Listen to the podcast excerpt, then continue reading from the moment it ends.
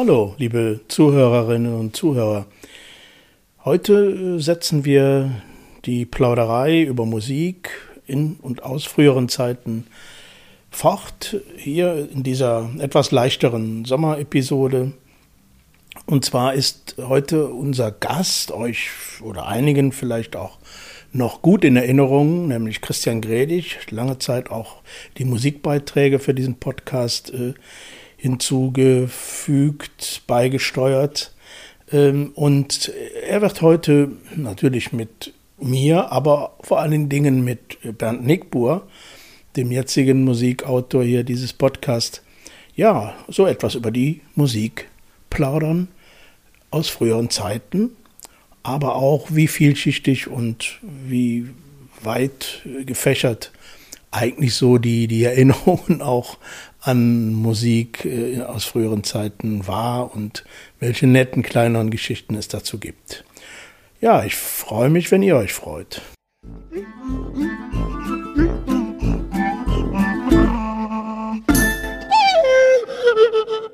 Gerade auf dem Hinweg hier habe ich auch nochmal überlegt und, und gestern auch nochmal ein bisschen nachgeforscht, wo ich überhaupt das erste Mal so Musik als etwas wahrgenommen habe, was mehr ist als das reine Geduld, was da mhm. ist. Und wie viel dann ein Mr. Tambourine Man, ne? Ist, ja. du bist ja ein Fan von Bob Dylan auch, aber dann die, die Version von den Birds, die 1965 mhm. oder so rauskam. Ich weiß, das war für mich wie so ein Türöffner. Als ich dieses Lied gehört habe, ich weiß auch noch genau wo, bei dem Cousin von meinem Vater in Bochum waren wir zu Besuch der hatte ein Tonband. Mhm. Das ja, war ja damals, damals, damals musste man Musik fangen, ja, man genau. Radio. Ja, ja, der hatte ein Tonband und man könnte die Stücke mehrmals anhören mhm. und so weiter. Und da waren wir am Wochenende zu Besuch und ich hörte dieses Lied. Und das war für mich wie so ein wie so ein Öffner, dass Musik mhm. mehr ist als einfach nur so ein Geduld. Das war wie, gleich verbunden mit einem Gefühl. Und so ist mir das später dann auch, also mit fünf, mit zehn Jahren. Mhm. Also mit zehn Jahren. Ich meine, da haben wir noch keine Partys gefeiert, aber da war schon sowas, die Musik spielte dann eine mhm. immer wichtigere Rolle. Dass man sich am Wochenende, wenn man wusste, die Hitparade kam, um Samstag um 19 Uhr ans Radio setzte, in der Hoffnung, dass das Lied, was man gut fand, dass genau. das gespielt wurde, weil anders war es nicht verfügbar. Es sei denn, man hatte das Geld, um eine Single zu kaufen. Das hatte ich damals nicht. 5 Mark war für Geld. 5 D-Mark für 4, 4 D-Mark 95 für eine genau. Single war für mich nicht drin. Ja, ja, ja. Ne, und so ging das dann weiter. Dann, dann, das nächste war dann, zwölf Jahren waren wir in, an, an der Ostsee und auf dem Campingplatz und da stand eine Musikbox und die jungen Leute schmissen da Geld rein und ich weiß noch, Penny Lane von den Beatles oh. und äh, Little Tin Soldier von Small Faces. Und ich habe davor vor dieser Musikbox gestanden und habe immer gewartet, dass meine Lieder kamen, die, ja. die mir gefielen. Also das ist sofort, ihr merkt das ja beim Erzählen auch so, das ist so, sofort mit Gefühlen auch verbunden. Ja, ja, so zieht sich das dann durch. Ja, Hinterher war es dann die Partys.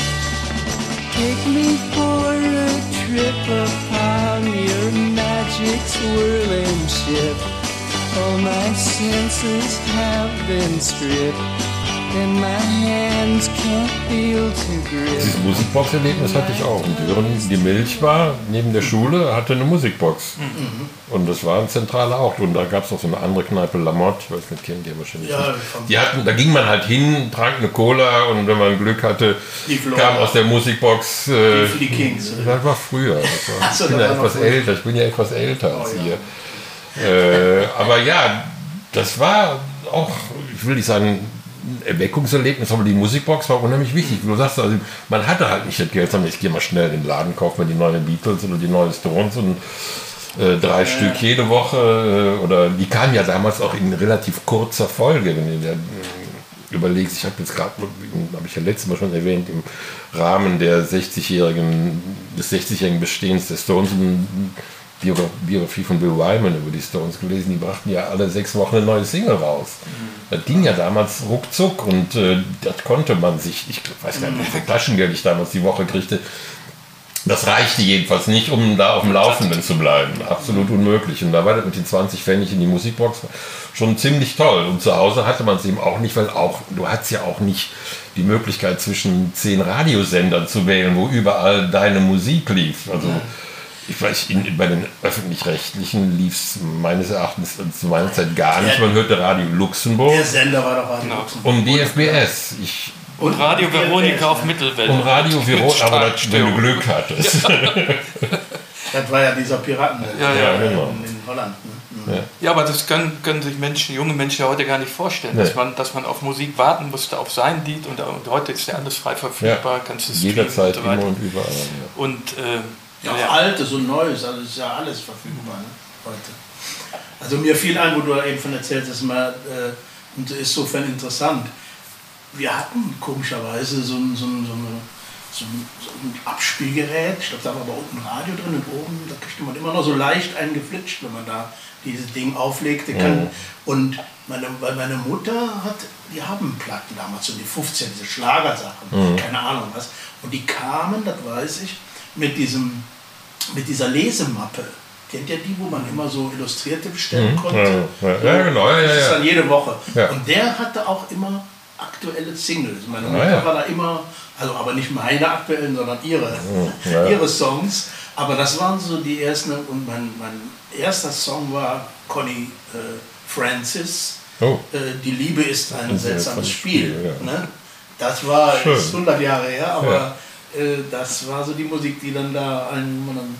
Ja, und dann natürlich die, die, die Tonbandnummern da. Grundig, kann man ja ruhig mal sagen, das war ja eins der großen meine Schwestern, die haben dann Radio immer die Hitparade, samstags glaube ich war das immer, 14 Uhr oder so. Da wurde das aber auch noch nicht unbedingt mit eingesteckt, sondern mit Mikro aufgenommen. Ja, ja, das, ja. Dann hattest du da immer noch, auch noch viele andere Geräusche drauf. Ging die Tür ah, auf. Tür auf, aber du hattest natürlich... Am besten war Musik, ne? eine, eine, Decke drüber tun. Das war ja, sowas, genau. ja, ja. und der Tüneste sprach natürlich immer rein. Ne? Die ja. hat nie auslaufen lassen und dann, ja, weiß ich, von, von alle möglichen... Äh, aber da hattest du immer nur diese Mainstream. Ja, aber wofür hat man das anders gemacht? Ich meine, da kommen wir ja zu, aus meiner Sicht zum Punkt, weil man mit Musik bestimmte Emotionen auch verbindet und das, was einem wichtig war. Und mir geht das heute immer nur so, wenn ich bestimmte Stücke höre, dann höre ich nicht nur das Stück, sondern dann kommen sofort, nicht sofort, aber häufig bestimmte Erinnerungen und auch ja. Gefühle, äh, die ja. mit, damalig, mit der damaligen Zeit oder Situation verbunden waren. Ja, und umgekehrt. Ne? Also ich finde, dass äh, ich habe ja auch viel mit, mit Klienten gesprochen über Musik und die haben eben auch, ich meine, das kennen wir ja auch, dass sie eben in dem Moment in bestimmten Stimmungen auch bestimmte Musik ja, ja, klar, haben, ne, dass sie die dann die rausholen. Die entweder Stimmung verstärken können oder, ja. oder schlechten Stimmung vielleicht auch entgegenwirken können. Also dass man damit variieren kann auch. Und das finde ich das Faszinierende an Musik. Das kannst du ja auch mit Klassik, dann ist ja, jetzt nicht Popmusik, sondern welche Musik, das ist, auch unabhängig davon. Du erinnerst dich auch an die Gefühle, die kommen ja auch wieder zurück. Also ich kann, ich ja. verbinde mit bestimmten Musikstücken, ganz egal welcher Natur, jetzt Klassik, Jazz, sonst ganz bestimmte Emotionen. Also ich, ich weiß jetzt nicht mehr, was, ich hatte kein Erweckungserlebnis, was Popmusik anging, aber ich weiß noch ganz genau, wie ich zum ersten Mal mit Klassik mich beschäftigen konnte. Ich habe das immer wieder mal versucht, so rein theoretisch, akademisch. Und irgendwann mal habe ich ein Stück von Caruso gehört und das hat mich direkt mitten ins Herz, ins Hirn, überall hingetroffen. Und danach konnte ich Klassik hören. Vorher konnte ich das mhm. nicht. Mhm. Obwohl ich es versucht habe. Ich wollte es verstehen, ich wollte wissen, was dahinter steckt. Das ist mir aber da nicht gelungen. Danach funktionierte das dann. Mhm. Man kann ja noch mal weiterdenken.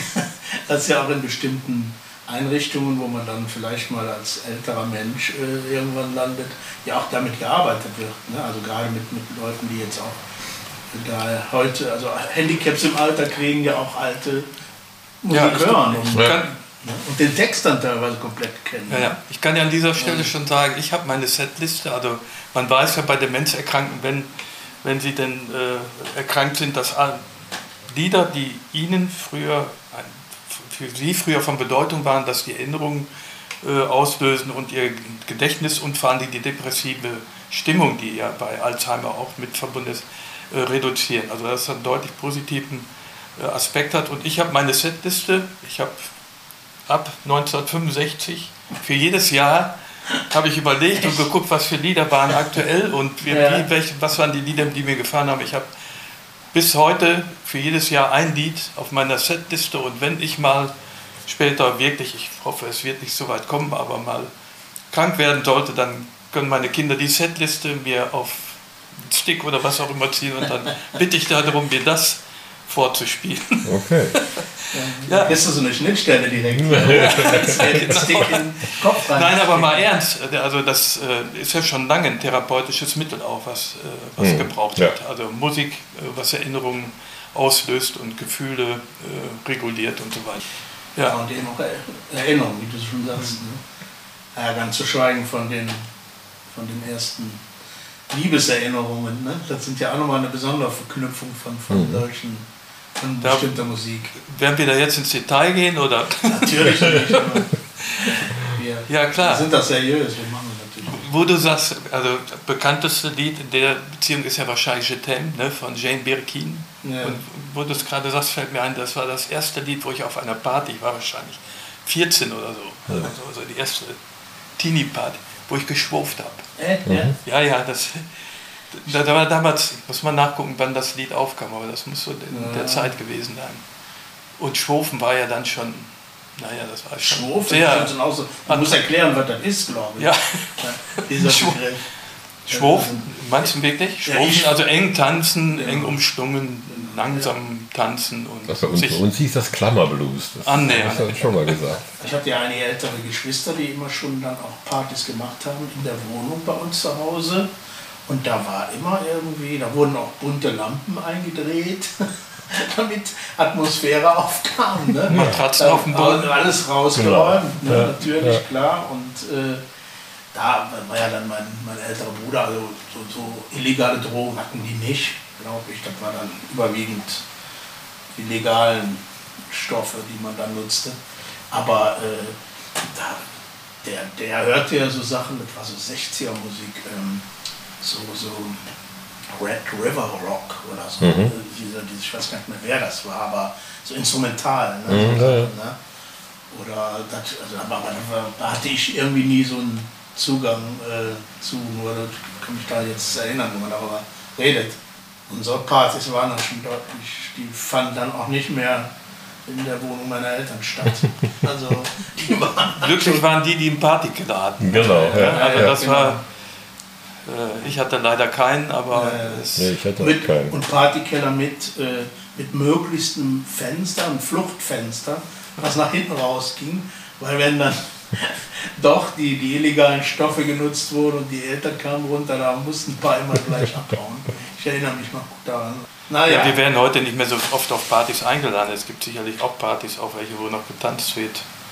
Äh, aber ja, ich, ich weiß nicht, wie die, Ü60-Partys gibt es ja nicht. Ich habe geguckt, das höchste ist, glaube ich, Ü40-Party. Also ja, danach ist ja mit dem Tanzen auch nicht mehr so, glaube ich, möglich.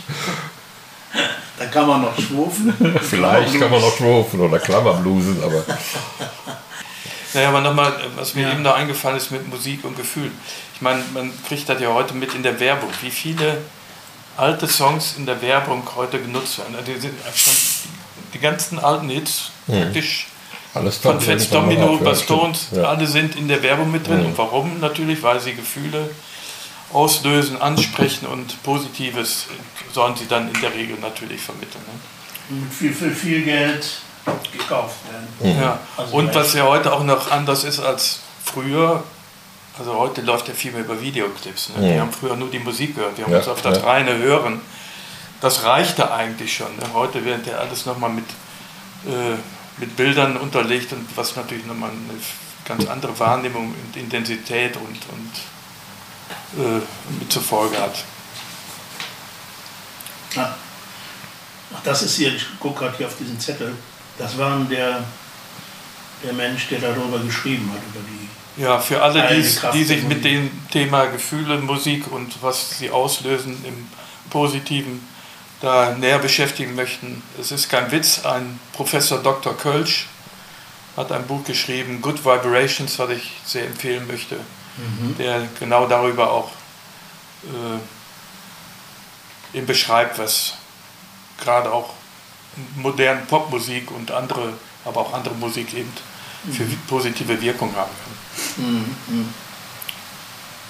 Aber das ist nun mal, wie man von, von Musik auf alle möglichen Zeitgeist-Erscheinungen äh, kommt. Was weiß ich, wenn man da, ich habe lange nicht mehr daran gedacht, an diese frühen musikalischen Erinnerungen. Ich meine mal, mal ganz abgesehen von, den, von der Mundorgel, die man ja auch in gewissen Kreisen gesungen hat, später und auch noch früher bei, genau. bei den Pfadfindern oder wo auch immer man da sonst sich rumtrieb. Ne? Das war ja ganz andere Musik, das war ja so, was weiß ich, ich glaube eigentlich ganz gute Volksmusik, so viele dieser Sachen. War ja jetzt kein Kitsch unbedingt, nee. ne? aber was man daraus macht, kann Kitsch werden schnell. Ja, ja. Ne? Wobei ich auch gar nichts gegen Kitsch habe, wenn er gut ist. gibt auch guten Kitsch und schlechten Kitsch.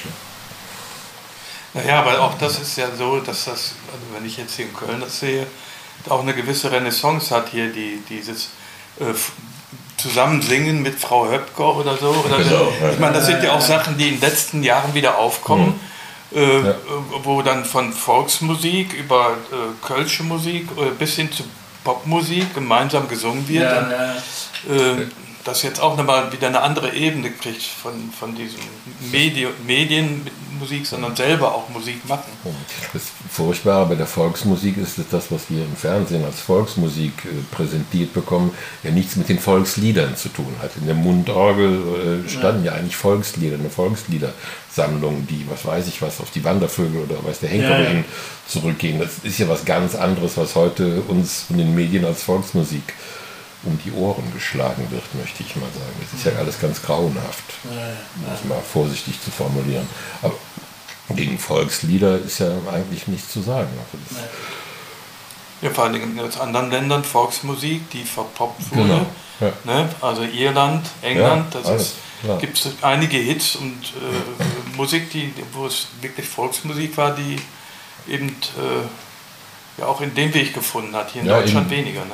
Ja gut, bei uns ist das Völkische ja halt ein bisschen diskreditiert worden, ja, um es vorsichtig zu formulieren, es ist zur Sau gemacht worden. Ja. Durch das Völkische wurde die Volksmusik äh, diskreditiert. Das, das, also, deswegen ist der Begriff bei uns halt nicht, nicht so einfach zu verwenden. Ne? Das, also Folklore, ja, aber Volksmusik, äh, das Völkische im Deutschen, das ist leider ja, vor allem, vorbelastet. Hat, hat ja auch lange gedauert, bis Deutsche Popmusik, also genau. Schlagermusik, ja, ja, aber ja, ja, klar. Äh, wann hat das angefangen? Lindenberg? Lindenberg Ende der 60er. Ja, ne? also da Ende der 60er, Anfang war mit einer der ersten. Das gab ja. wahrscheinlich auch früher welche, aber so der ja, gut, es gab ja Ted Herold, Peter Kraus und so. Genau, ja. das, war ja auch schon, mhm. war zumindest Rock'n'Roll. Ja. Mhm. Weg vom Schlager, halt nicht so ganz wild vielleicht wie Little Richard, aber immerhin ein Versuch in die, in die Richtung zu gehen. Mhm. Und Peter Kraus, finde ich, macht das heute auch immer noch ganz gut. Ich, der, ja, der, hat der Mann ist über 80, der macht, der macht immer noch eine Tournee. Das finde ich großartig. Ja, toll. Finde ich, find ich alles super. Ja, das werden auch Peter Kraus zusammen mit den Rolling Stones. Oder als Vorgruppe ja. von den Rolling Stones. Ja. Altersmäßig gehen das auf jeden Fall hin. Ich habe das richtig in Erinnerung. Du hast ja in Berlin gelebt. Bis, hm. bis wann? Bis ja, ich, bis Anfang der 90er. Also von Mitte der 70er bis Anfang der 90er. Ja, ja und damals war es ja, in der Tat so, dass Berlin erstmal so der, der Mittelpunkt war für die, ja, für, sagen wir mal, progressive Musik. Da ist, da ist viel passiert. Ja. Ich habe da auch tausend Bands gesehen, die damals hier alle gar nicht zu sehen gab. Also da war damals Mauerstadt, war ja noch, ja. Äh, ich bin kurz nach dem Mauerfall da weg, da war ja, da war ziemlich viel los, was Musik angeht. Da hat sich ziemlich viel entwickelt. Deswegen war ich halt, äh, bin ich halt auf die Neubauten eingegangen letztes. Mal, weil das war damals sowas, was ganz äh, den Rahmen sprengendes war. Ne? Also die ganze Bankgeschichte und an der Spitze dessen die Neubauten, die gibt es ja heute auch immer noch. Ja, vor allen Dingen sind ja dann noch andere internationale Künstler, ne? David Bowie, genau. dann ja, die genau. Mode, die da praktisch Zeit, groß geworden sind, mehr oder weniger. Äh, also das war ja auch ein Zeichen, ne? Ja. Also nach, nach, über Deutschland hinaus. Ja, und da war der besondere Reiz aber auch, ne, dieser Mauer. Ja, nee, klar, das war in jeder Beziehung interessant, reizvoll, faszinierend. Ich habe einen Bekannten, der damals, dessen Band damals in dem Film mitgespielt hat, den ich gedreht habe, der hat seine Autobiografie geschrieben. Ich weiß gar nicht, wer irgendjemand hat die mal gelesen und sagte, wenn man das Buch so liest, dann hat man das Gefühl, in Berlin ist es immer dunkel. Dann sagte mir mal, ja, das liegt daran, der steht immer erst so spät auf. Habt ihr übrigens äh, gelesen heute und ich habe es auch schon auf Plakaten gesehen. Gestern war Kraftwerk, Hm, nicht gestern ja, oder ja, vorgestern. Ja. Kraftwerk im Bonner, Bonn, in Bonn, im Hof. in Bonn, ne? Ein Auftritt nochmal. Wir haben sehr gute Kritik jetzt heute in der Stadtanzeige gekriegt. Ja, Kraftwerk. Das war ja auch wie, irgendwie wie eine, ich will nicht sagen Erweckung, aber nochmal so ein Quantensprung auch. Ja. Ne? Die Musik zum Beispiel konnte man auch auf Partys. Ja, absolut. Bestimmte ja. Stücke konntest du dann äh, ja schon auch jetzt keinen klassischen Disco-Fox, aber so Freestyle-mäßig kann man da schon Ja, gut auch absolut. drauf Auch tanzen. Wo du Can. neulich darauf hingewiesen hast. Monster. Movie Ja, oder sowas. Großartig. Ah, Ja. ja, 20, 25 Minuten lang Kopfschütteln. ja, Und nicht aus Unverständnis, sondern aus nein, rhythmischer nein, das Begeisterung. wird schon gegeben, genau. Ich habe ja zeitweise auch in der Diskothek Musik aufgelegt in Coesfeld. Also, und dann war auch eins meiner Lieblings war die langen, die langen Stücke von Ken. Mhm. Stimmt, so lange Stücke. War ja auch so eine Phase, ne? Wo Mhm. so extrem lange Stücke, wo, die ich dann in Radio Luxemburg immer, die dann immer weggeschnitten wurden. Ja, Oder Pink Floyd jetzt Pink- mal ja. Ja. in erster Linie. Ne? Mhm. Hi Klaus und alle, die uns zuhören. Noch eine Sommerepisode im Podcast. Heute etwas kürzer, denn wer weiß schon, wie viele unserer Zuhörer sich die Zeit nehmen bzw. die Lust haben, Podcasts zu hören. Viele genießen vielleicht lieber die Tage im Freien, am Meer, im Gebirge, im Garten, auf Balkon oder Terrasse oder wo auch immer und lauschen den Geräuschen der Natur, statt sich am elektronischen Gerät der Übertragung hinzugeben. Ich mache es kurz. Heute geht es um Julie Cruz, Schauspielerin und Sängerin. Zum ersten Mal hörte ich von ihr den Song Mysteries of Love aus David Lynchs Film Blue Velvet. Lynch wollte angeblich für seinen Film den Track Songs to the Siren von This Mortal Coil verwenden. Da aber die Rechte an diesem Stück so teuer waren, bat er seinen Freund Angelo Badalamenti, ein ähnliches Stück zu komponieren. Als Sängerin schlug Badalamenti Julie Cruz vor, die er aus der Arbeit am Theater kannte. Bis dato hatte Julie Cruz allerdings weniger ätherisch gesungen. So hatte sie beispielsweise in einer Off-Broadway-Musical-Produktion Janis Joplin gespielt. Für Mysteries of Love entfernte sich Julie Cruz stimmlich allerdings völlig von Janis Joplins rauem Bluesgesang. Wie gesagt, ätherisch war das Wort, das damals in den Kritiken zum Film und zum Album Floating into the Night benutzt wurde. Der Song Falling wurde in der Instrumentalversion Theme-Song der Serie aber hier kommt die Version gesungen von Julie Cruz.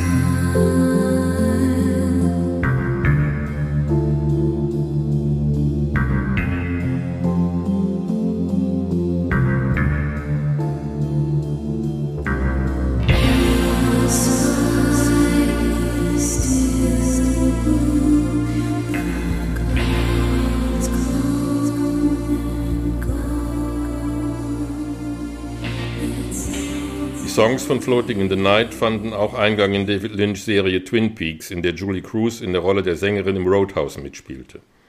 Der Track Floating wurde später mit einem Grammy ausgezeichnet. In den 90er Jahren veröffentlichte Julie Cruz das Album The Voice of Love, ebenfalls eine Zusammenarbeit mit Lynch und Badalamenti. Sie arbeitete auch immer wieder am Theater, unter anderem in Radiant Baby, einem Stück über den Graffiti-Künstler Keith Haring. Ein bisschen wilder und weniger ätherisch wurde es dann, als sie mit den B-52s auf Tour ging, um Cindy Wilson zu vertreten, die aus familiären Gründen eine einjährige Auszeit genommen hatte. Julie Cruz veröffentlichte in den 2000er Jahren die Alben The Art of Being a Girl und My Secret Life, beide von Jazz und Trip-Hop beeinflusst. Auch in der dritten Staffel von Twin Peaks spielte sie wieder mit. Ich habe nie zu den Fans von Twin Peaks gehört, aber die Kinofilme von David Lynch gehören für mich zu den faszinierendsten Werken der Filmgeschichte, weil er nicht so sehr Geschichten erzählt, das natürlich auch, sondern immer sehr nah an der psychischen Befindlichkeit seiner Charaktere bleibt. Er beschreibt das Unbewusste, Verdrängte, erzählt es aber nicht, sondern stellt es dar, zeigt Seelenzustände. Aber davon gibt es vielleicht ein andermal mehr, denn Lynch selbst hat auch Musik gemacht und veröffentlicht. In den letzten Jahren hatte sich Julie Cruz aus der Öffentlichkeit zurückgezogen. Sie litt an der Autoimmunkrankheit Lupus und zunehmend unter Depressionen. Am 9. Juni dieses Jahres nahm sich Julie Cruz das Leben. Ihr Ehemann, der Autor Edward Grinnen, veröffentlichte auf Facebook She left this realm on her own terms. No regrets, she's at peace. Sie hat dieses Reich zu ihren eigenen Bedingungen verlassen. Kein Bedauern, sie hat Frieden gefunden. Ich entlasse euch in die Sommernacht mit Into the Night von Julie Cruz.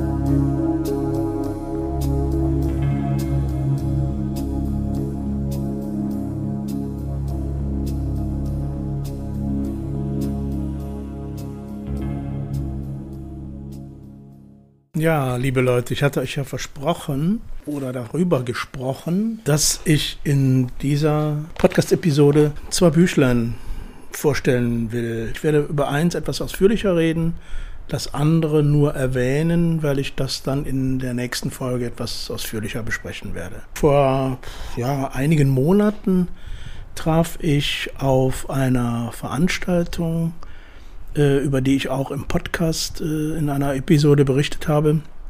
100 Jahre oder 120 Jahre äh, Gesundheitsamt in psychiatrischer Dienst in Köln.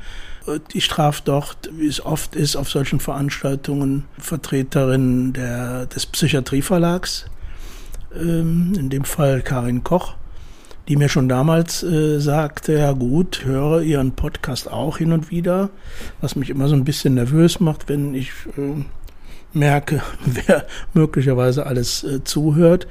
Und sie sagte mir, naja, es gibt offenbar auch noch andere, die sich mit Zeitgeschichte, Psychiatrie beschäftigen, also Zeitzeugen, die das aufschreiben, was, was sie erinnern und es sortieren und äh, erzählte davon, dass Ralf Seidel dabei ist, ja, ein, ein, ein Buch zu machen, wo es eben auch um ja, die letzten 50 Jahre deutscher Psychiatrie äh, geht. Es war dann so, dass das äh, ich vor zwei, drei Wochen Post vom Psychiatrieverlag bekam und mir dieses Büchlein zur Verfügung gestellt wurde. Schon verbunden mit der Bitte, vielleicht auch mal in einer der nächsten Folgen auf den Inhalt einzugehen, was ich natürlich super gerne mache, weil das passt hervorragend ins, ins Thema Und äh, ja, das werde ich heute machen. Ja, das Buch heißt Nachdenken hilft. Seidels äh, Reise durch die Psychiatrie. Erschienen im Psychiatrieverlag. Es ist ein Buch, was mich auch vom Format her äh, sehr anspricht, weil es äh, in einer Interviewform äh, gegossen ist. Das heißt, es hat eine Reihe von Gesprächen stattgefunden zwischen äh, Ralf Seidel eben, Felicitas Söhner und Thomas Becker. Felicitas Söhner ist Historikerin und wissenschaftliche Mitarbeiterin am Institut für Geschichte, Theorie und Ethik der Medizin der Heinrich-Heine-Universität in Düsseldorf. Und äh, Thomas Becker, Professor Thomas Becker, war von 2002 bis April 2022 ärztlicher Direktor der Klinik für Psychiatrie und Psychotherapie 2 der Universität Ulm am Bezirkskrankenhaus Günzburg und hat seit Mai 2022 eine Seniorprofessur an der Universität Leipzig. Das sind also die beiden, die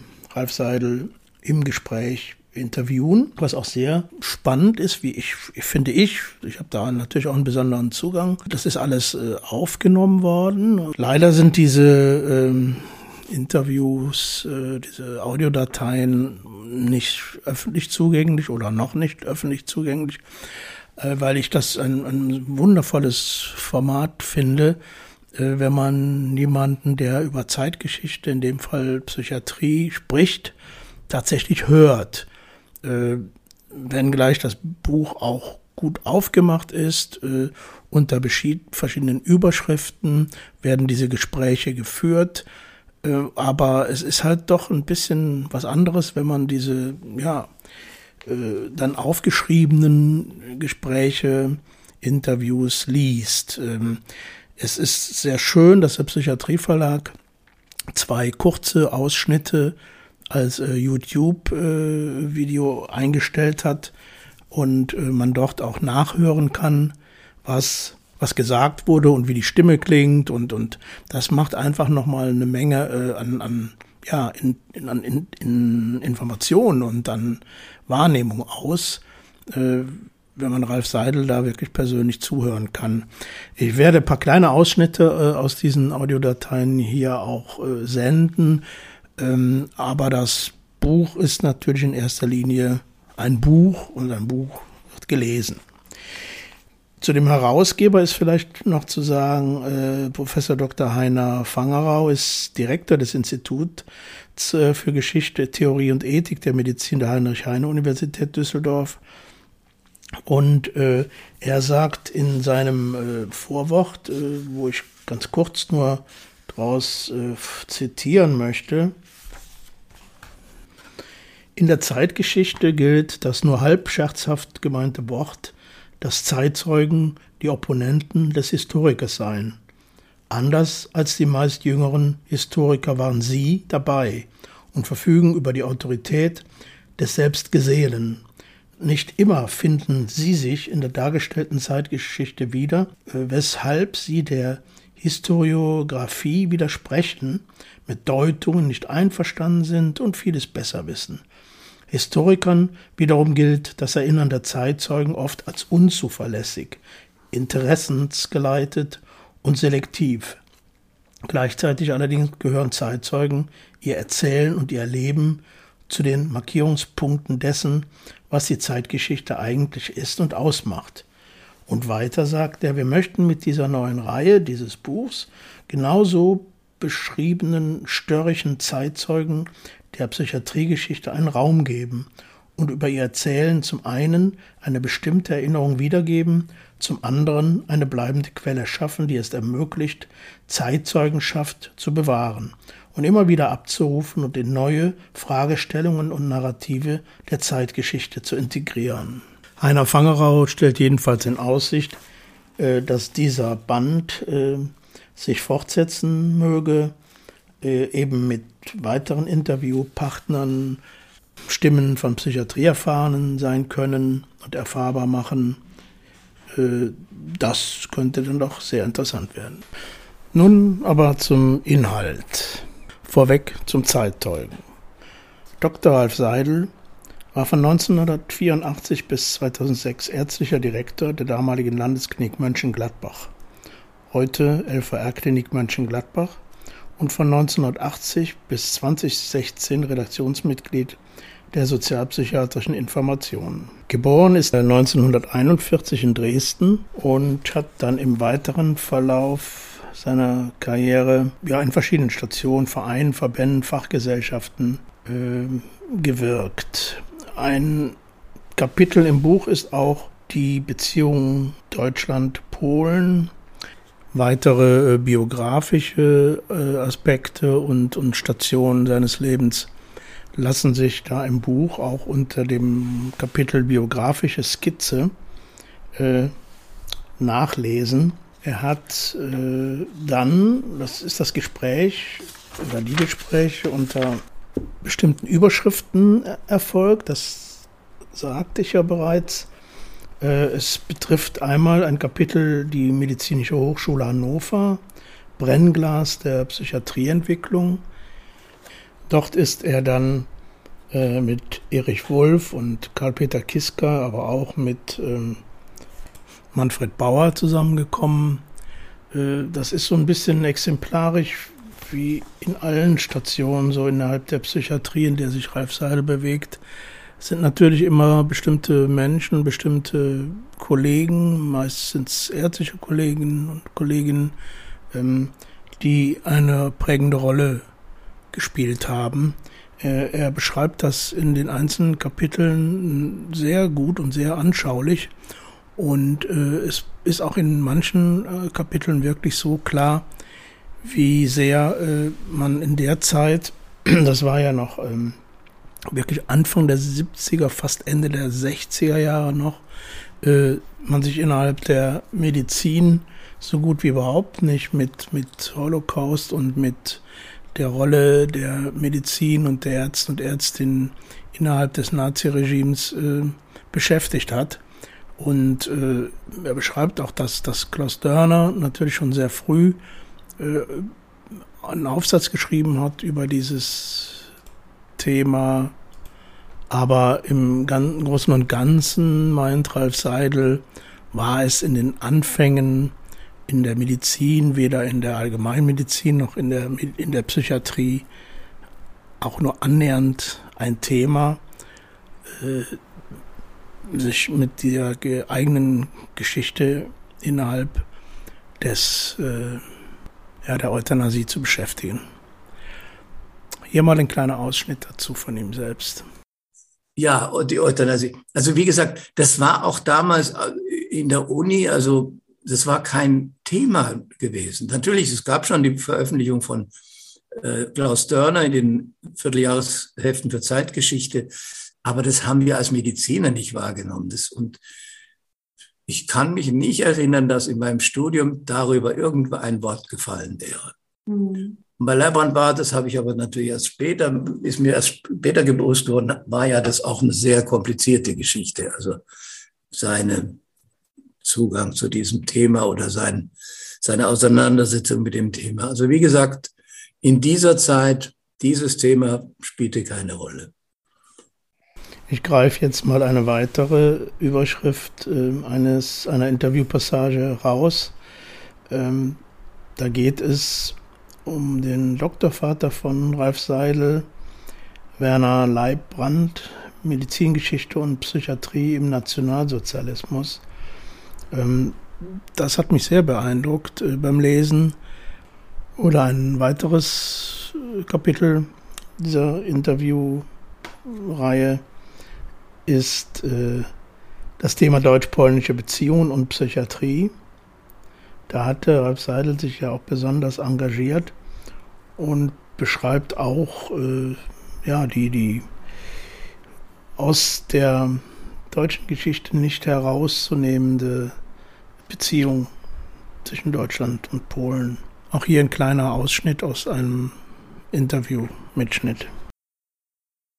Aber natürlich hat Holocaust war immer am Anfang ganz im Hintergrund und hat alles mitbestimmt. Und wir waren als Deutsche in Polen.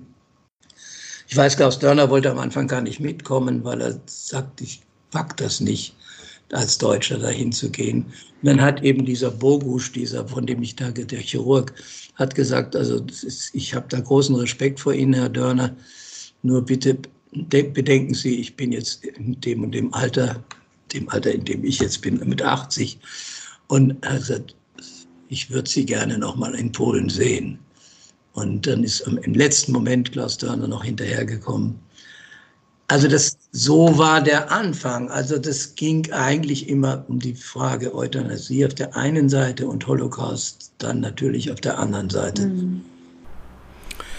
Ein sehr spannendes äh, Kapitel ist auch äh, das Jüdische, Karl Valentin, Bert Brecht und Bayern.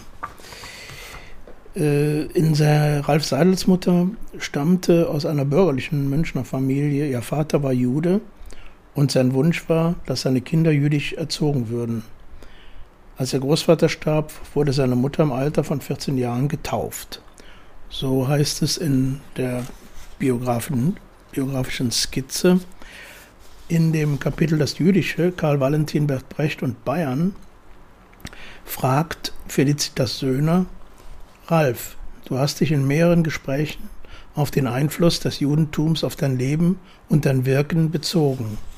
In welchem Bezug stehst du zu diesen jüdischen Wurzeln und war das Gewahrwerden dieses Bezugs und auch dieser Einfluss in deinem Lebensabschnitten immer gleich groß? Das war es ganz bestimmt nicht, antwortet Seidel. Das ist wirklich ganz verschieden gewesen. Auch furchtbar kompliziert, glaube ich. Ich weiß es nicht. Ich meine, richtig erfahren habe ich von diesen jüdischen Wurzeln ganz einfach und klar. Ich war 17 Jahre alt, 1958, ich glaube, ich habe es schon mal erzählt. Da kamen ganz einfache Leute zu uns in München zu Besuch und meine Mutter hat sie erstaunlich freundlich behandelt, weil sie sonst ein bisschen zurückhaltend war, besonders wenn Leute sächsisch gesprochen haben und die setzten sich hin und erzählten davon, dass meine Mutter bei denen versteckt war. Ich hatte keine Ahnung davon. Ich hatte allerdings schon immer eine Ahnung, dass irgendwas bei meiner Mutter anders war.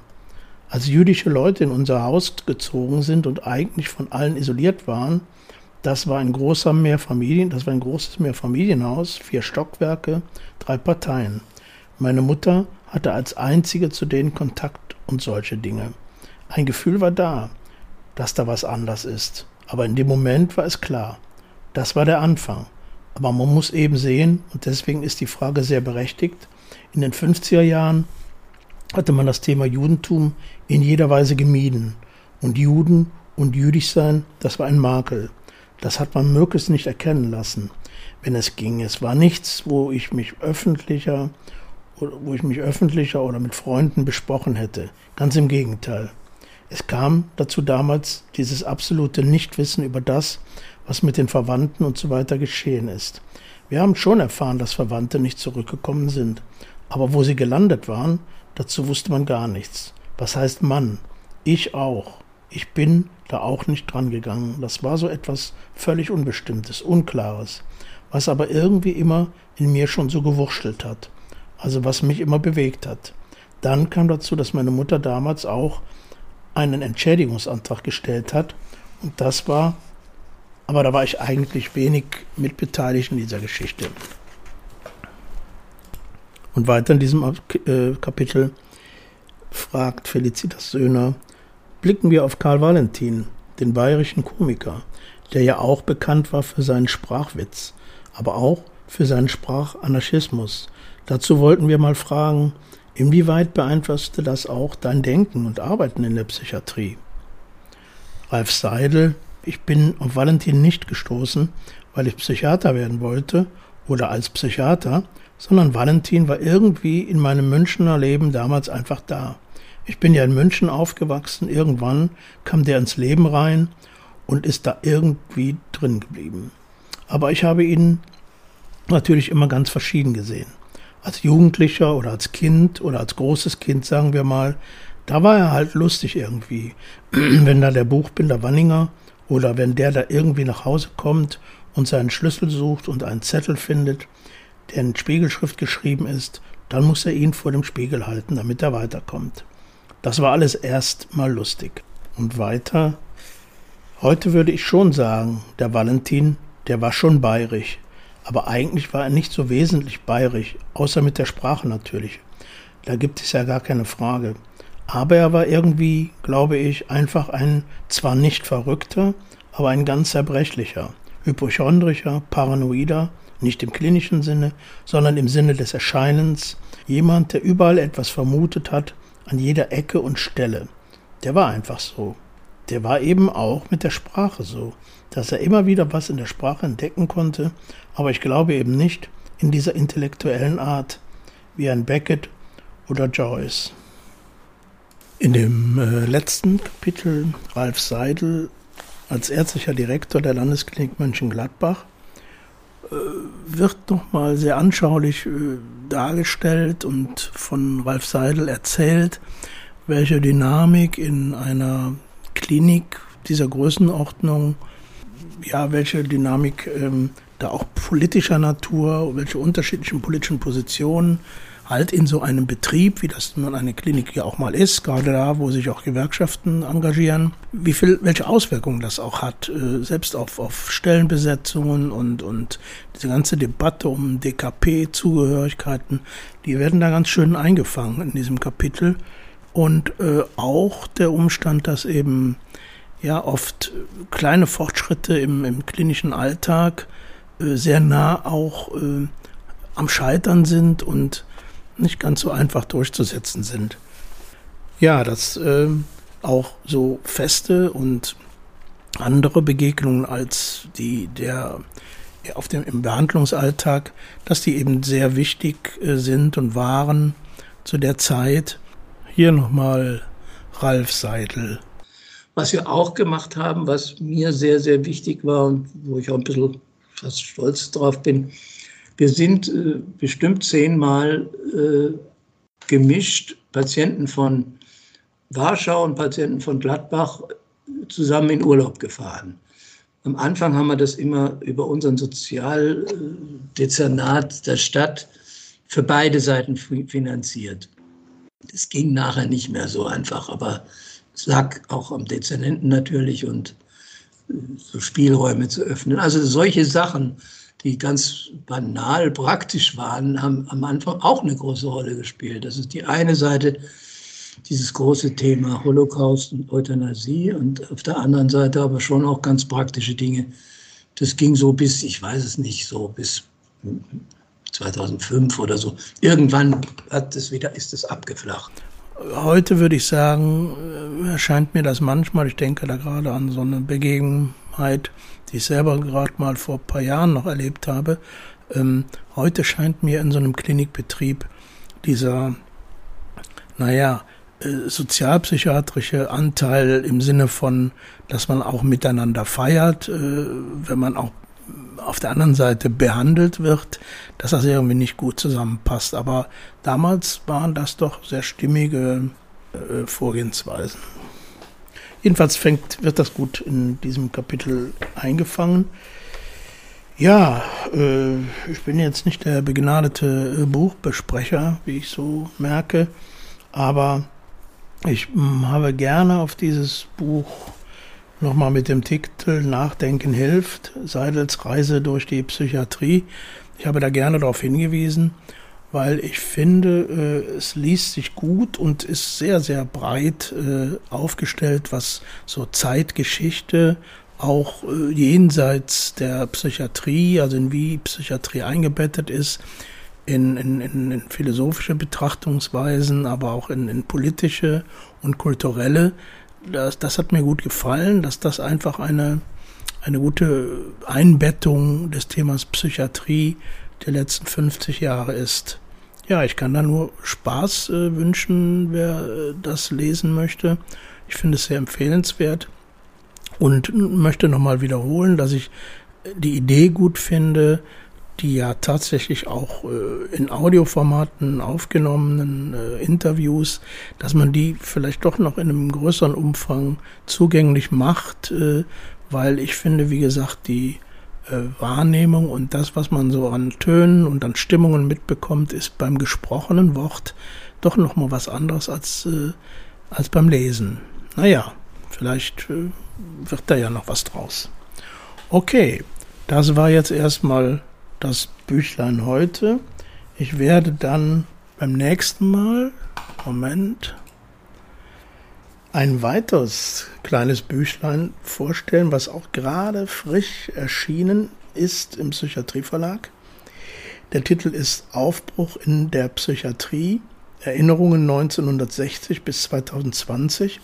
Ja, und niemand anders als Maria Rave-Schwank hat dieses Buch geschrieben und erinnert sich da an viele Begegnungen. Ähm, und was ich schon so weit ganz interessant fand, dass sie wirklich die erste ärztliche Direktorin äh, in einem psychiatrischen Krankenhaus war, also die erste weibliche.